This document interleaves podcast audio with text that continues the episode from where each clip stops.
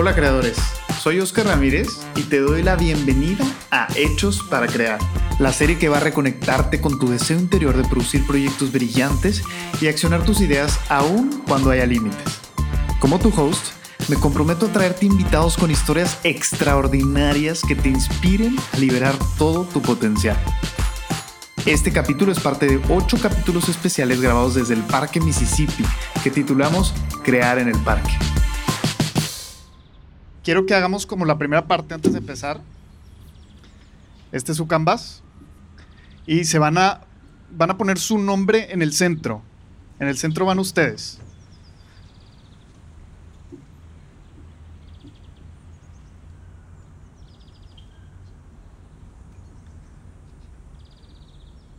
Una vez que pongan su nombre,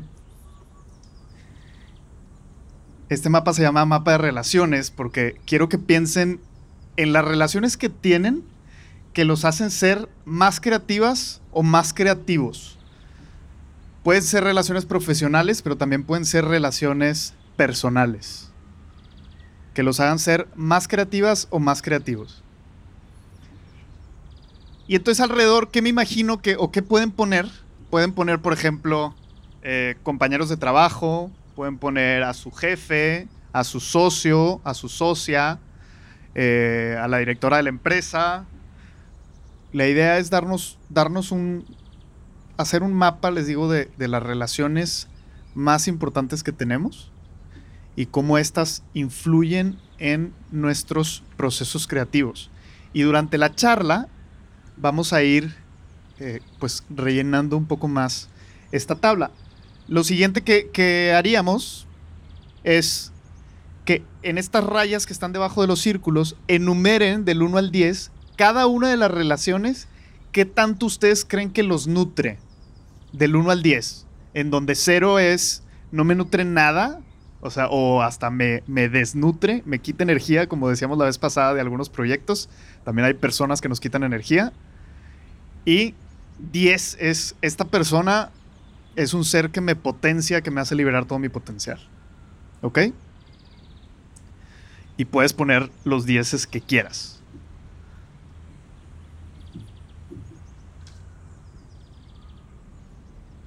Bien, pues empezamos. Venga. Este capítulo se llama Cómo brillar juntos. Y le puse así porque he platicado con muchos creativos y seguramente ustedes han platicado con muchos creativos y no creativos alrededor de, del país. Y existe por ahí la idea, díganme si la han escuchado, existe por ahí la idea de que el, el proceso creativo o el acto creativo es un acto individual.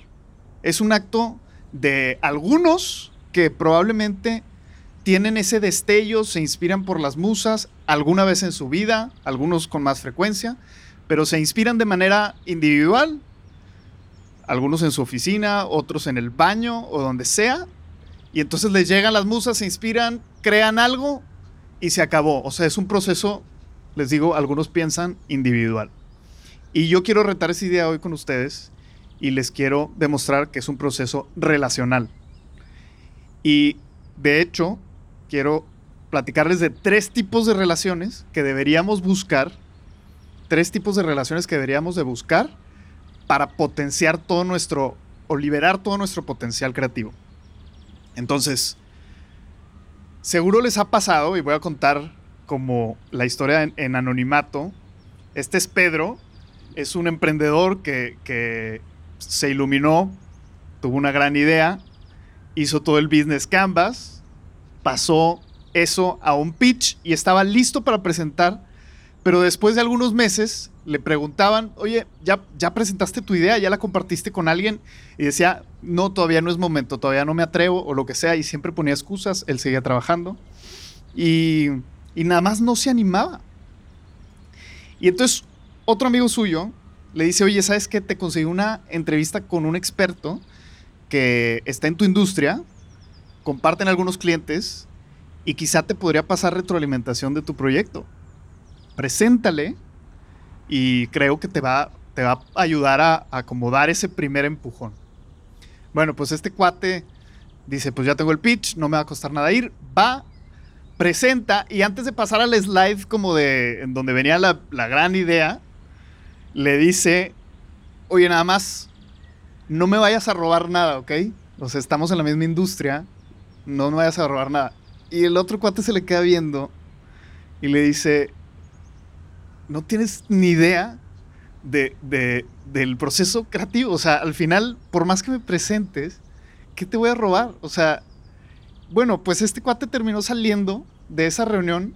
No solamente no le robaron la idea, sino que después de este proceso recibió retroalimentación, recibió acceso a alguno de los clientes de esta persona, recibió consejos relacionados con el pricing de sus productos con los cuales iba a lanzar al mercado. Y obviamente, pues salió muchísimo más nutrido de ahí de lo que, de lo que pensaba. Él pensaba que tenía un poco de miedo de que le fueran a extraer ideas y más bien recibió. Entonces, lo que pasa a veces con este tipo de individuos, que a veces podemos ser nosotros, yo he estado ahí, o sea, a mí también me ha dado miedo compartir alguna idea por creer que me la pueden robar. Eh, y lo que pasa es que no, no, es, no tenemos tan claro el tipo de relaciones que podemos estar explotando para nutrir y liberar todo nuestro potencial creativo. Entonces, por eso quiero hablar de hoy de ese tres tipos de relaciones, para, para, para que todos, si, si queremos seguir creciendo en nuestro camino profesional, en donde sea que esté, sea tu sector, seas emprendedor o trabajes en una empresa o seas líder de un equipo, puedas liberar todo tu potencial. El primer tipo de relación son las relaciones con pares, en donde lo que normalmente buscas es nutrir y que te nutran. Nutrir y que te nutran.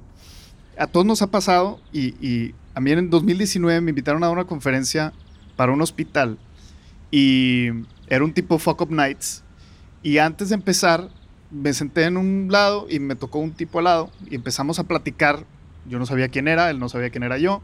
Empezamos a platicar del evento, de las expectativas, de qué iba a pasar, etcétera. Típicos small del clima, etcétera. Y de pronto me toca pasar a mí, doy la charla, me regreso y resulta que él era el otro conferencista.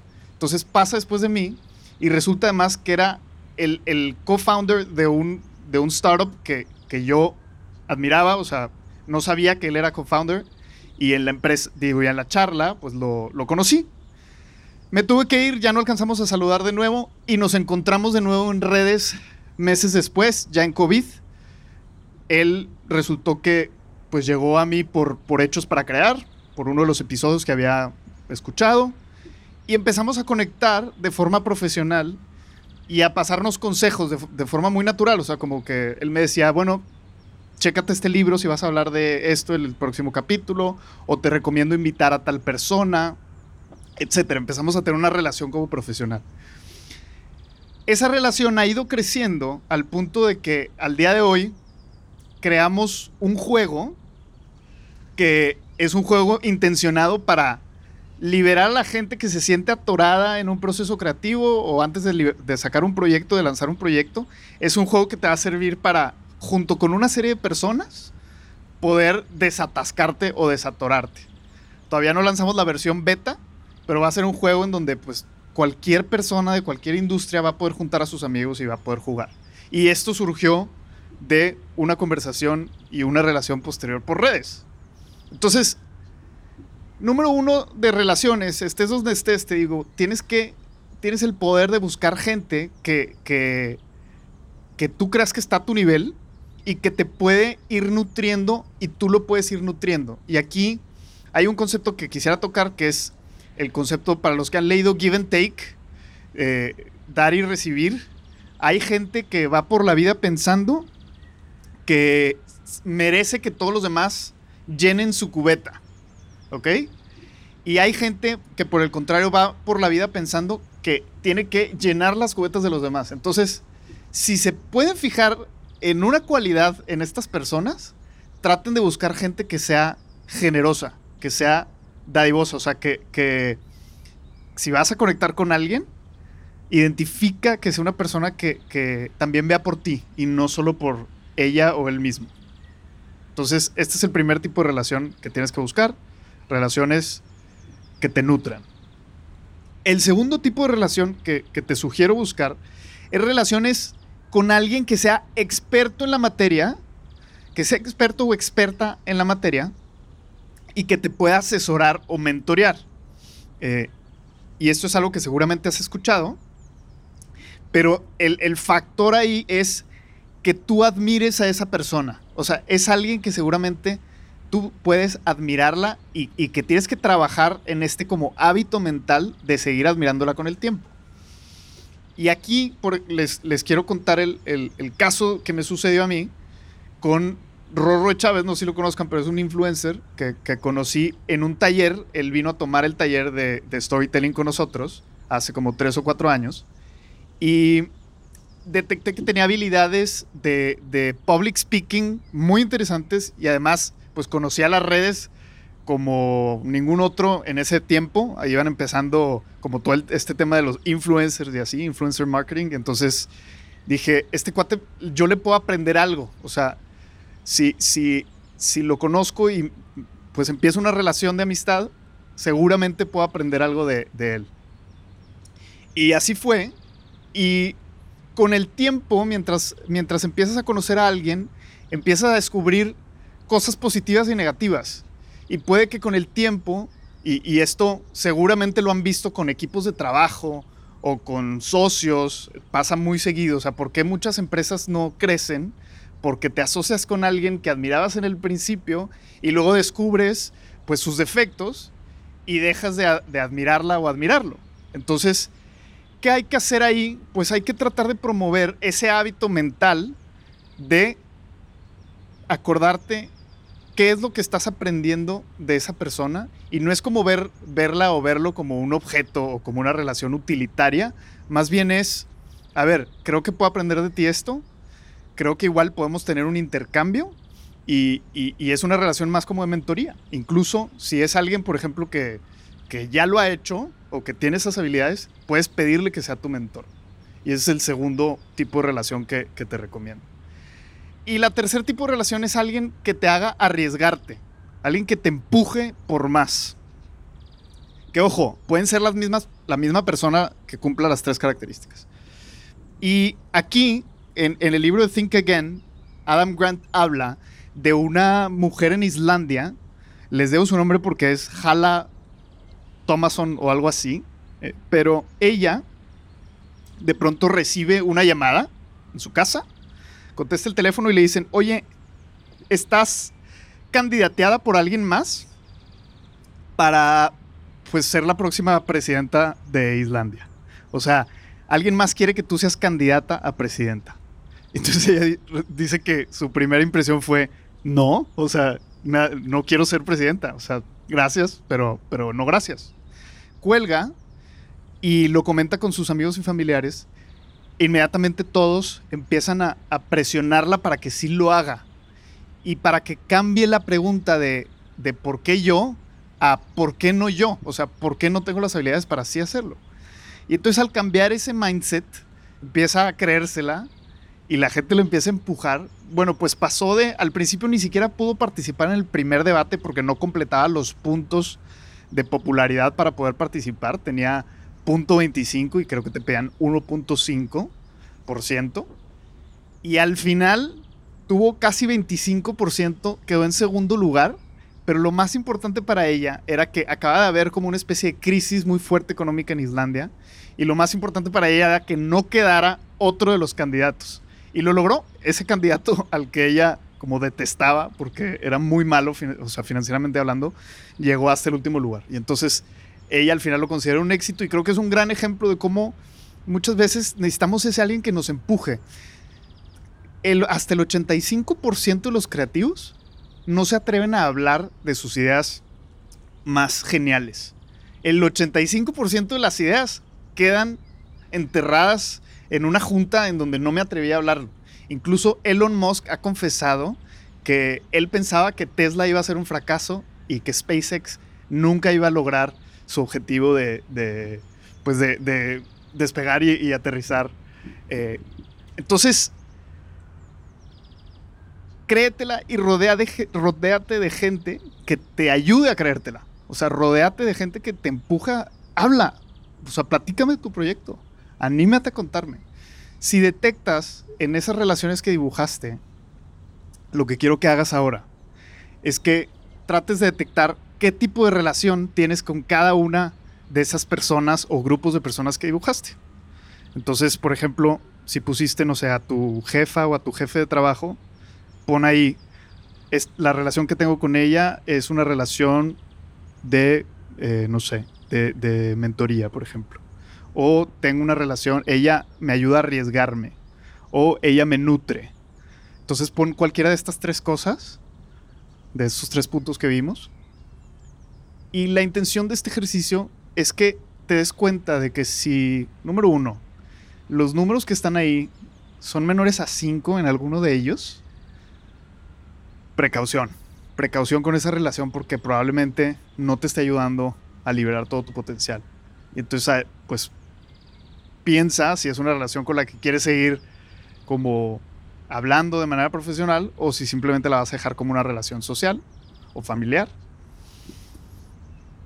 Y la segunda es, piensa si tienes un balance en este tipo de relaciones de las que hablamos. O sea, tener un balance es muy sano entre relaciones que te nutren, relaciones que admiras y relaciones que te hacen arriesgarte por más. Entonces, con eso, con eso quiero que se queden. ¿Cuál es la recomendación o el call to action final? Número uno, haz círculos de creativos o de gente que aunque no se considere creativo, que te nutra y en donde estén gente pares, o sea, aunque sean de otras industrias, aunque tengan otras carreras profesionales, pero en donde puedan compartir aprendizajes. Crea ese tipo de círculos. Número dos, busca mentores. Y esto seguramente ya lo han escuchado, pero vale muchísimo la pena tener alguien que, con, el que o la que te estés viendo recurrentemente y que te ayude a, a retarte, ¿no? Y por último, busca gente o ayúdale a la gente a que te rete. O sea, dale permiso de que te dé retroalimentación, dale permiso de que te exija. Si es tu socio, si es tu jefe, tu misma esposa, oye, ayúdame a exigirme. Esos son los tres consejos con los que quiero que se queden. Y ahora sí pasamos a la parte de la entrevista. El día de hoy tengo unos invitados especialísimos. Estos cuates han jefeado en el TikTok y el mundo de las redes en estos últimos seis meses. Corrección, yo había dicho en redes que tienen casi dos años eh, creciendo, pero en realidad ha sido mucho más rápido su crecimiento. Seguramente ya los han escuchado. Monks of Munch, un abrazo. Digo, un aplauso. y abrazo también. Me encantaría que se empezaran presentando, que nos platiquen quiénes son, de dónde vienen. Mi nombre es Germán Fajardo, soy ingeniero industrial por educación, no ejerzo nada de, eso. Y en la pandemia cambié mi vida radicalmente a buscar la felicidad y de ahí salió mucho del proyecto. Dentro de, trabajé en consultoría un rato, salgo de consultoría, entra pandemia, intento cambiar mi vida completamente para buscar la felicidad.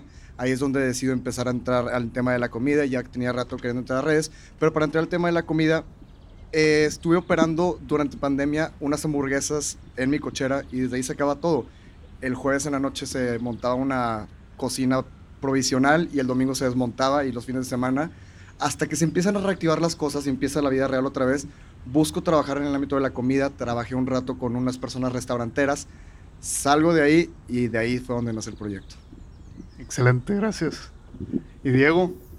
Hola a todos, mi nombre es Diego Andrade. Tengo 27 años de edad, soy de aquí de Monterrey toda la vida. Eh, soy igual que Germán, ingeniero de, de, profesión, ingeniero mecánico, pero nunca ejercí. Desde que estaba estudiando dije, pues esto no es para mí, pero, pero le puedo sacar todo el provecho. Y me gustaba, la verdad era algo a lo que era bueno, pero dije, pues ya voy a acabar, déjame le sigo y, y voy bien. Y toda la vida me he dedicado también a la música, al tema de, de, pues, de producción musical, DJ y todo, y siempre me ha gustado todo el tema creativo, artístico. Este, y ya he tenido mis trabajos y todo. Luego, igual como Germán, llega la pandemia.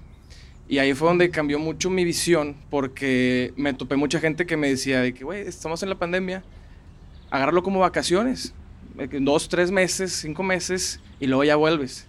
Y dije, lo estás viendo al revés. Más bien, yo lo veo como que se detuvo el tiempo, entonces es una oportunidad para avanzar todo lo que puedes y cuando se reactive vas a estar más adelante.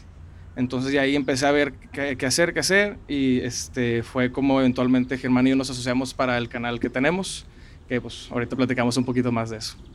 Oye, me, me, me encanta esto que dices porque precisamente eso, ¿no? O sea, creo que mucha gente durante la pandemia, al menos por ejemplo en mi generación, se empezaron a sentir como atorados, frustrados. Eh, en mi generación igual, que ya con hijos es difícil como decir, me voy a tomar una vacación y no hacer nada, pero pero sí percibía que mucha gente como que decía, es que ya nos fregamos o, o mi trabajo ya, por ejemplo, me van a correr o, sí. o, va a desaparecer mi trabajo o el futuro ya me da flojera actualizarme al, al, grado de estar ahí otra vez, ¿no? Sí. sí, exactamente. Y yo creo que era una oportunidad para todos porque a todos se nos liberó mucho tiempo, ¿no? Este, entonces era, oye, pues desde home office o sabes que incluso hasta si me corrieron lo que sea a todos se nos liberó mucho tiempo y ahí fue donde yo creo que se marcó mucha diferencia de en qué uso ese tiempo para, para flojear para, para nutrirme para hacer relaciones este para aprender para lo que sea. Entonces yo creo que ahí es donde se marca mucho. Obviamente es muy difícil salir de eso porque pues es un golpe fuerte inevitable para todos y a cada quien lo recibe de diferente manera y fueron golpes de diferente magnitud para cada quien pero pues es ahí donde tienes que agarrarte bien y decir pues qué quiero quiero salir adelante o, o me va a tumbar a mí la situación, ¿no? Oye, estaba viendo que en, en, Monks of Munch, o sea, la primera historia o el primer post que tienen está relacionado con el fútbol americano. O sea, ¿tuvo que ver algo la historia de, de los orígenes con el americano o no necesariamente?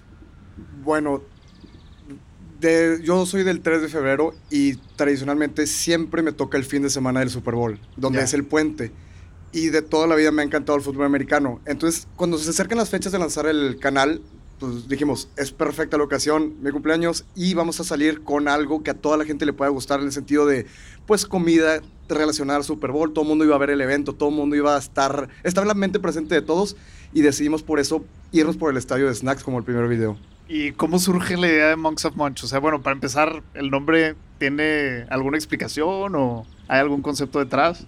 Pues la idea ¿Quieres la historia larga o la historia corta? pues acá la gente y la gente en redes. Eh, bueno, la historia mediana. este, todo empezó, bueno, Germán y yo nos conocemos desde hace más de 12 años, 13 años, desde, desde el colegio. Y nos empezamos a llevar todavía más hace 6 años que nos fuimos a estudiar juntos a Alemania, a Múnich.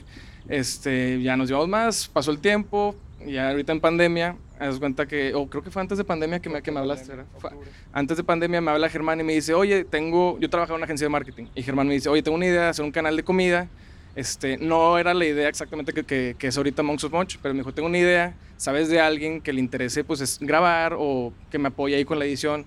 Le pasé unos contactos, al final no llegó a nada, este, y ahí quedó. Luego pasan, no sé, dos meses, tres meses, este, yo por fuera vi la, la, el crecimiento que tenía en las redes sociales y dije, Germán, a mí siempre me encanta la comida, así que a Germán le encanta la comida. Y le dije, oye, ¿todavía traes esa idea? Me latió, tengo una, tenemos, eh, tengo una idea similar, vamos a juntarnos. Nos juntamos, este, ¿qué día, qué día fue? El 29, 29 de diciembre. El 29 de diciembre, este, sacamos la idea, una semana después nos juntamos y para el 3 de febrero ya tenemos el primer video y desde ahí hemos subido prácticamente todos los días. Excelente. Oye, a ver, y, y la idea es moncheo. O sea, pues sí. Sí. toda la comida golosa que se pueda. También hacemos algo de bebidas, este, pero pues sí, en general, pues an antojo. Antojitos. pues antojo en general. Eh, y del nombre también preguntaste, ¿verdad? Sí. Si quieres, bueno, el, es, es, para empezar el proyecto queremos crear una identidad que englomerara a los dos. Obviamente el nombre de Munch viene por la comida y queremos encontrar un nombre que fuera suficientemente fácil de recordar, que pudiera ser fácil de decir y que no sonara tan extraño. Y al irle buscando nos gustó la palabra Monks of Munch porque al, al recortarlo crea la, la, palabra mom y el concepto de los monjes que son seres que dedican su vida para elevar cada vez más su conocimiento y, y llegar a niveles increíbles nos pareció pues adecuado a lo que nosotros buscábamos de, con el canal que siempre es hacer recetas, a lo mejor con un giro monchoso, pero siempre con una excelente calidad de comida, unos buenos conceptos, innovador y siempre ir mejorando y cada vez ir mejorando. Está chido y sí se nota, o sea, yo si se van, les digo que me fui al primer video y si se van a ver el primer video, todavía como que se veía ahí el audio así como este, pues no sé, de lejos o sin micrófono, o por ejemplo, la voz se ve que ha ido este, cambiando cada vez como más, como de narrador, así de caricatura. ¿Cómo se les ocurrió eso? O sea, platiquen un poquito del proceso. Dentro de los videos, salir subiendo, pues leemos todos los comentarios, agarramos toda la retro que podamos y la gente está diciendo, ¿por qué estás gritando? Como que sabes de que, ok, a lo mejor estuvo un poquito fuerte la voz, o de que dices algo y la gente lo toma diferente y ya vas ahí adaptando y poco a poco al ir perdiendo el miedo, al ir soltándote un poquito más. Lo difícil es empezar. El primer video es lo más complicado y se ve claramente que nos faltaba mucho en producción y en edición. Pero al ir avanzando vas mejorando y le vas perdiendo el miedo y cada vez más vas agarrando el, tono, tu identidad. Eh, las frases ni siquiera las planeamos, de repente las dijimos en un video y se quedaron y la gente repetía esa palabra y desde ahí empezamos a usar las diferentes frases en los videos y poco a poco vas moldeando lo que es el estilo que tenemos ahorita. ¿Y qué frases, digo, para los que no conocen tanto, cuáles son las frases así gloriosas? Tenemos dos cosas que la gente reconoce. Tenemos una freidora como por el estilo de nuestra comida metemos muchas cosas a la freidora. Le denominamos el jacuzzi y todo lo metemos al jacuzzi. Ajá. Y la otra, al terminar el video, cerramos con la frase el esto, pero con un poquito más de punch y fuerza que lleva a como que cerrar ya el video y a la gente es, es algo tan fácil de decir que la gente se la ha estado quedando y nos ha tocado ir por la calle que la gente nos grite, el esto, y ya no saben ni qué pasa, pero sí. Totalmente. Sí, es muy pegajoso y creo que es parte de lo que... O sea, yo la primera vez que me salió un video, porque igual en Explore, pues ves que te empieza a salir, eh, al menos en, la parte de Instagram, sé que en TikTok han crecido mucho más. Eh, pero sí, o sea, te, te ganchas con el, el, tipo de narración, con el tipo de palabras que se van repitiendo y pues obviamente el tipo de comida que es como pues muy de antojo, ¿no? O sea, como ustedes dicen, ¿no? Sí, claro. ¿Qué, otra característica como así pegajosa creen que, creen que es parte del éxito del crecimiento? Pues yo diría que, no necesariamente pegajosa, pero una característica que nos, nos eh, mencionan mucho es que, que, hacemos que se vea fácil de cocinar. O sea, hemos hecho recetas que son complejas hasta cierto grado, pero la manera de narrar y entre, las tomas que, toma, que, que, hacemos, la manera de que Germán las explica y todo, es lo que mucha gente nos dice, oye, me gusta porque siento que lo puedo hacer. Aunque no lo hagan, sienten que lo pueden hacer. Y se antoja. y se antoja. De paso. Y, por ejemplo, ¿tienen algún proceso para ir creando las ideas? O sea, supongo que después de estos seis meses, en donde cada semana tiene material nuevo, de repente dices, ya hice todos los platillos que podía haber hecho, ¿no? Pero, ¿cómo, cómo se nutren? ¿Cómo salen, sacan más ideas? Sí lo llegamos a platicar de, oye, y si estamos subiendo un video diario, ¿cuándo vamos a llegar a un punto en el que sea que ya no sé qué subir? Pero realmente en el tema de la comida es diverso y nunca se van a acabar las ideas. Básicamente podemos dividir nuestro contenido en diferentes modelos de una receta, metiéndole un poco de twist innovador a ver qué sucede con eso y las vamos explorando. O agarrar un concepto que todo el mundo conoce, por ejemplo, una lasaña. Y voltearlo a lo mejor hacer como unos pockets en el estilo tipo Pop Tarts, pero de lasaña, ir jugando y al haber tantas categorías de comida y tantos tipos y ahorita con la globalización empiezan fusiones y combinaciones que a lo mejor años anteriores nunca nadie había hecho porque no había existido la conexión entre una comida de Cambodia con una comida mexicana. Y hoy en día yo creo que estamos en el punto donde va a haber más y más y más platillos y la variedad va a ser increíble. Lo veo, o sea, ese proceso en donde igual, eh, si buscan el canal, van a darse cuenta que de repente una comida que es muy tradicional le dan un twist. Y creo que a veces con las ideas o con nuestras propuestas de negocio, en cualquier sector que estés, pasa que estás acostumbrado a hacer las cosas de cierta forma. Y, seguramente, otra vez en el sector de la comida, ya había muchas cuentas que lo hacían así. O sea, que el chiste era simplemente hacer la receta y, pasártela y ya, ¿no? O sea, sin ningún twist creo que parte del, éxito es justo eso, o sea, cómo, cómo, han ido volteando las cosas de forma que un platillo que no te esperabas de repente entra al jacuzzi, sale y ya está empanizado y, y, frito, ¿no? Entonces... Sí, y realmente no fue así como que una idea que se nos ocurrió. Haz cuenta que cuando sacamos la idea inicial, dijimos, oye, no hay que esperarnos a sacar la idea perfecta. O sea, no, de aquí a que saquemos la idea perfecta va a pasar un tiempo y es tiempo perdido que podemos haber aprovechado para ya generar contenido. Entonces dijimos, ¿sabes qué? A empezar a, sacar contenido y sobre la marcha vamos viendo qué cosas cambiamos, vamos viendo qué le gusta a la gente, qué no le, no le gusta. Eh, hablamos, pedimos feedback y todo y pues la idea es estar innovando. Al, principio ya empezamos, descubrimos un, un modelo que nos estaba funcionando Pero luego dijimos, ok, funcionó, pero no va a funcionar para siempre. Hay que seguir viendo qué más, qué más. Y es ya donde empezamos a ver hacia qué otras partes puede crecer el, el canal, no ciclarnos sobre lo mismo. Y he visto que ya empezaron las marcas a buscarlos y que ya tienen algunas colaboraciones y creo que es una, digamos, un canal que fácilmente tiene esta como facilidad, ¿no? De, de que pues te buscan restaurantes. Ahorita tienen una collab con, con Icori. Este, y han colaborado con otras marcas igual de todo tipo. Hasta Sabritas el otro día que hicieron algo. Entonces está cool, está padre. Sí, por lo amigable que es nuestro contenido y lo diverso en el, ámbito de la comida, podemos incrustar demasiadas cosas. Y como no estamos cerrados a usar solamente este tipo de ingredientes o este tipo de ingredientes, para nosotros es muy fácil utilizar un vino en una receta que se vea completamente orgánico o utilizar una salsa de tomate en otra receta que viene en, en botella, pero con nuestro toque siempre y siempre buscando que la calidad esté bien, pero por la naturaleza de nuestro contenido tan amigable, se permite mucho que marcas se acerquen y que no se vea raro anunciándote. Si ya anunciamos una llanta, ahí sí está muy extraño. ¿Ha pasado hasta ahora? Hasta ahorita no. Háblenos. Todavía. Oye, porque sí, luego veo que gente, por ejemplo, pudiera anunciar una llanta como plato o como silla o lo que sea y son formas, ¿no? Sí, sí. No, sí, sí lleg- han llegado algunas marcas y digo, sin decir cuáles, pero que decimos, pues no, no, ni, a ti ni a nosotros nos conviene porque no viene, el- no viene el caso. O sea, que, que hagamos algo juntos porque pues no es lo que la gente que nos ve espera ver. ¿Me explico? ¿Mm? Oye, a ver, y ahora sí, bajando al tema que tocamos hoy, eh, ¿cómo funcionan primero la relación entre ustedes? O sea, dirían que es una relación como las primeras, en donde se nutren los dos mutuamente. Creo que, de hecho, la que pensé principalmente con Germán es que, pri- ah, para mí por lo menos, espero que perdí también. Más te vale. Eh, Es que me nutre mucho por muchas cosas, pero principalmente porque a veces tenemos puntos de vista diferentes que yo no hubiera pensado y lo digo y pienso, oye, no, no- no se me hubiera ocurrido y tienes razón. Y yo siempre he sido de, de una manera y al, al, eh, al escuchar cómo piensa él o cómo toma él las decisiones, digo, ok, sí, sí, sí veo por dónde me falta a mí, o sea, cómo me puede complementar esa mentalidad.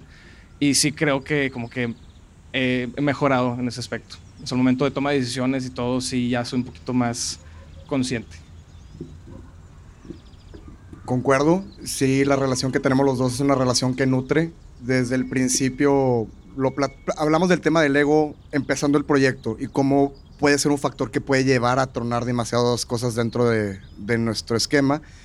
Y afortunadamente los dos hemos estado muy conscientes de eso y como platicaba Diego, tenemos puntos de vista muy diferentes, somos muy diferentes, pero los dos explicamos nuestro punto y siempre tratamos de tomar la mejor decisión para el proyecto, no para Diego, no para Germán, quién se va a ver más chido en el video, nada, lo mejor es para para el video.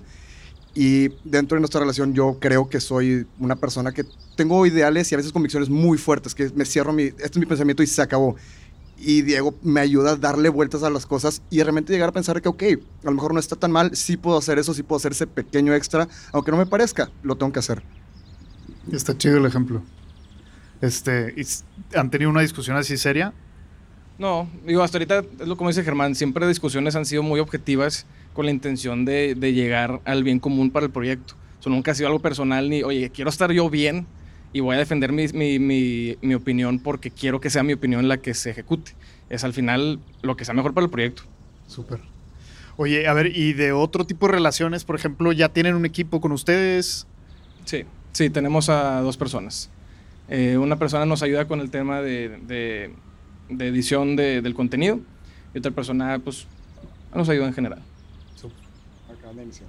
Sí, acaban de empezar hace, ¿qué, dos semanas? Dos semanas. Dos semanas, más o menos. Súper. Y por ejemplo, alguien de quien estén aprendiendo o tienen alguna marca o una persona que, de, que digan de que te sigo y, y aprendo. Claro, sí. Justamente estamos platicando de eso el otro día. Le, nos estamos preguntando a quién admiras, de que quién es la persona que realmente admiras, porque por cómo se han ido moviendo las cosas y los cambios que tenemos y giros de, a lo mejor yo antes trabajaba en consultoría y ahora estoy dedicado a esto 100%, empiezas a crear nuevos héroes o personas que estás admirando. Y sí fue algo que, platicamos a llegar a quienes queremos ver y obviamente los creadores de contenido de comida y digitales enormes que tienen cientos de seguidores en YouTube y que están haciendo unas producciones de televisión son personas que vemos y queremos llegar en algún momento a crear ese tipo de contenido. Sí, justo una pregunta que traía es como cuál es su visión. Y entonces, digo, igual. Nuestra visión del proyecto, eh, ahorita ya estamos empezando a ampliar mucho, justamente por eso fue que incorporamos al equipo, porque llegó un punto en el que ya necesitábamos más tiempo para nosotros, para meterle ya el tiempo al crecimiento. Este, ahorita ya llevamos meses hablando de que queremos irnos a viajar a diferentes partes de México por lo pronto, pero eventualmente del mundo hacer todo el contenido relacionado con comida, desde probar diferentes restaurantes, desde conocer diferentes culturas, diferentes platillos. Este, queremos también empezar ya a hacer nuestra página web, empezar a como pues, crecer los canales de comunicación de la gente hacia nosotros, eh, poder nosotros ofrecer valor de diferentes, de diferentes maneras por diferentes canales. Este, y ya, próximamente vamos a, sacar también una, unas camisas que, que diseñamos junto con unos amigos este, espero pronto estén disponibles también para que las Excelente, para que las busquen. Y, a ver, este, ¿hay algo que, los haga salir de su zona de confort? ¿Algo o alguien? O sea, ¿quién creen ustedes que, que es la persona o la cosa que los está empujando como a ir por más? Es que realmente pasamos tanto tiempo juntos. los últimos meses nos despertamos y es go time, es dale. Y empezamos a trabajar y estamos cerrando los días a las ocho y media, nueve de la noche, ya muertos. Que pasamos tanto tiempo juntos que yo creería que la persona que más me empuja en este momento es Diego, porque el uno y al, otro nos estamos picando para avanzar más y más, porque si se estanca uno, se estanca el proyecto. Entonces nos tenemos que seguir moviendo. Exactamente. Excelente. ¿Y la música, crees que como quiera empata? Eh, indirectamente, o sea, eh, ponemos las canciones ahí que consideramos que traen como la, la energía del, del, proyecto combinado con el platillo en sí, entonces pues sí, digo... Ahí también sí, sí, también, todas las canciones están pensadas. Ah, acabamos de hacer una playlist. Ah, este, se llama, nuestro canal se llama Monks of Munch. La, playlist se llama Songs of Munch en, en, en, Spotify. Este, para que la sigan. Excelente. Junto con la de Hechos para Crear, que también. Junto con Hechos para Crear. Oye, bueno, antes de la última pregunta, quiero abrir a preguntas de la gente que está aquí. La primera es, ¿qué hubieran estudiado si, si pudieran regresar el tiempo? Y la segunda es, ¿pondrían un restaurante? Ok. Si hubiera, si, si volvieran el tiempo, si pudiera volver a escoger, yo creo que me iría, híjole, hay, hay varios, pero yo creo que la que más, con la que más ganas me quedé es con, con marketing.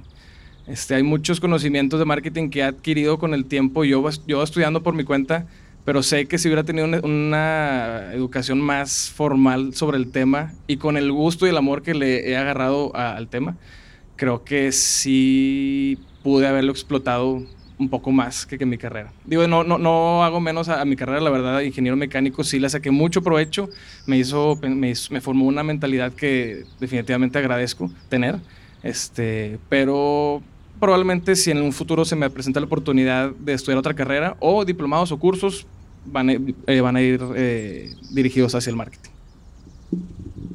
En cuanto a mi parte, yo creo que hubiera estudiado otra vez ingeniería industrial por el hecho de mm, la educación que recibí me dejó un tipo de pensamiento en procesos, a distinguir procesos, a crear procesos, a pensar de cierta manera, ser un poquito más eficiente con muchas cosas que creo que atribuyo esas cualidades a muchos éxitos que he tenido al momento en mi vida.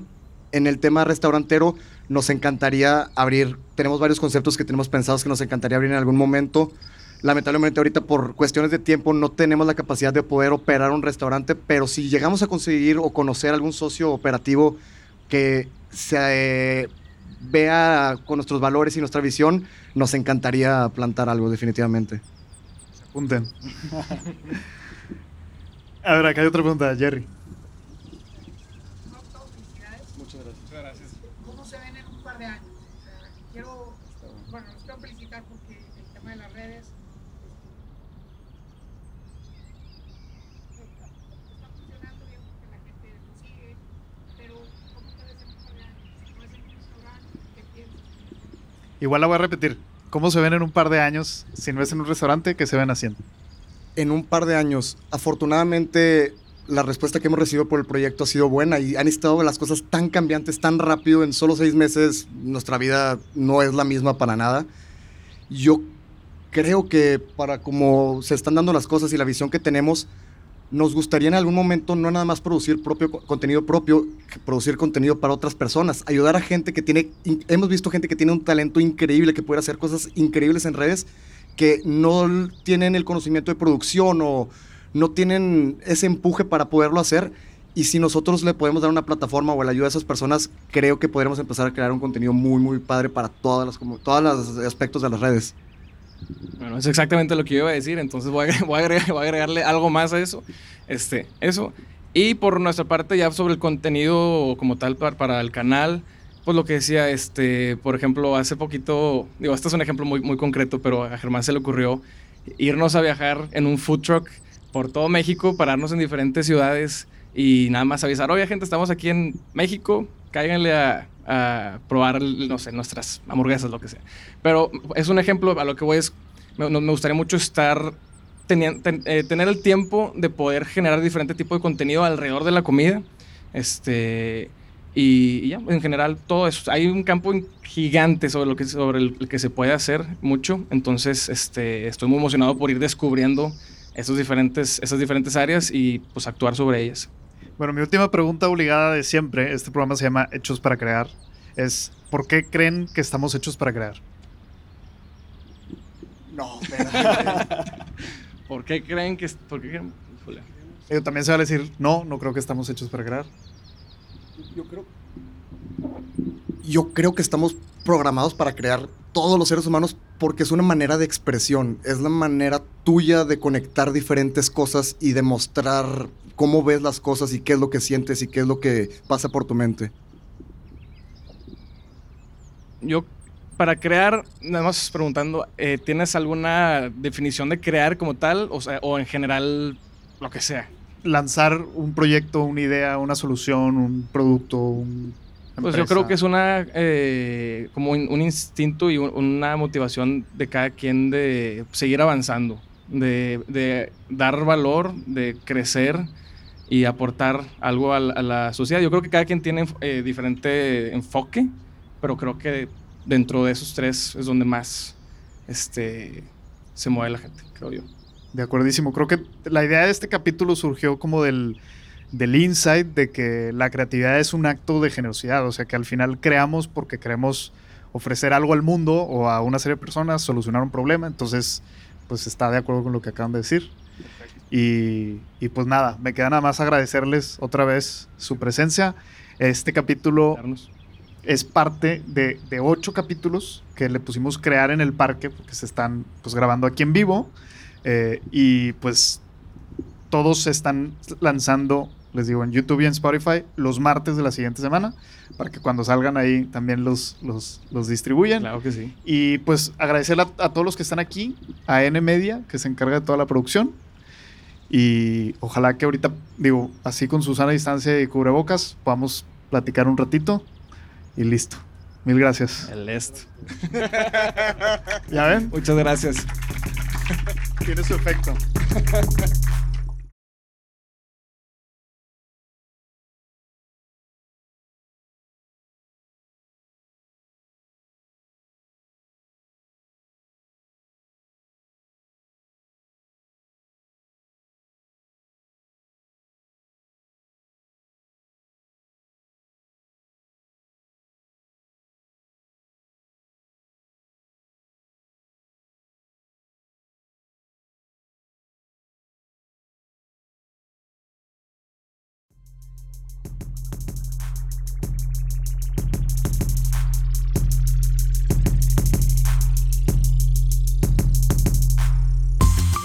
Esto fue todo por hoy. Te agradezco por ser parte de esta serie. Recuerda suscribirte a nuestro canal de YouTube Hechos para Crear y dale seguir si estás en Spotify. Recuerda que siempre puedes compartir en Instagram etiquetando a tu host Oscar Manuel. Muchísimas gracias y hasta la próxima. El guion, la investigación de este capítulo fue realizado por mí, Oscar Ramírez. La producción de este programa está a cargo de Raúl Muñoz postproducción y montaje audiovisual por Daniela Leo, diseño sonoro y audio por Mauricio Mendoza.